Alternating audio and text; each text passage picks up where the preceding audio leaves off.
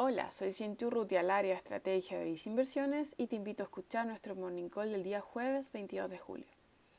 Luego de que los mercados internacionales registraran sesiones negativas contagiadas por un mayor sentimiento de incertidumbre a raíz de la variante Delta, en lo reciente se ha registrado mayor optimismo que ha elevado los principales índices bursátiles.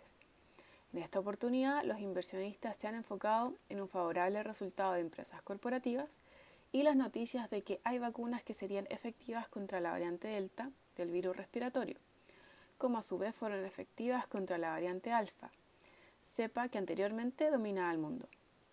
Particularmente se publicó en una revista de medicina que la efectividad de Pfizer y AstraZeneca era de un 88% y 67% respectivamente frente a esta nueva variante.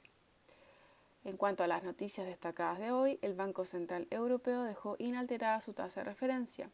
Además, mencionó que espera que las tasas sigan en este nivel al menos hasta ver una inflación asimétrica del 2%.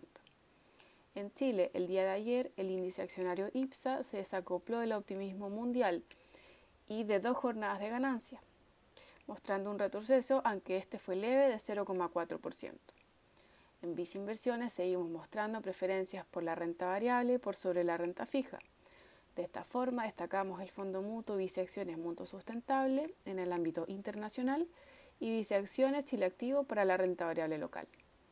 Finalmente, si quieres saber más sobre nuestras recomendaciones, te invitamos a visitar nuestra página web viceinversiones.cl o contactando directamente a tu ejecutivo de inversión.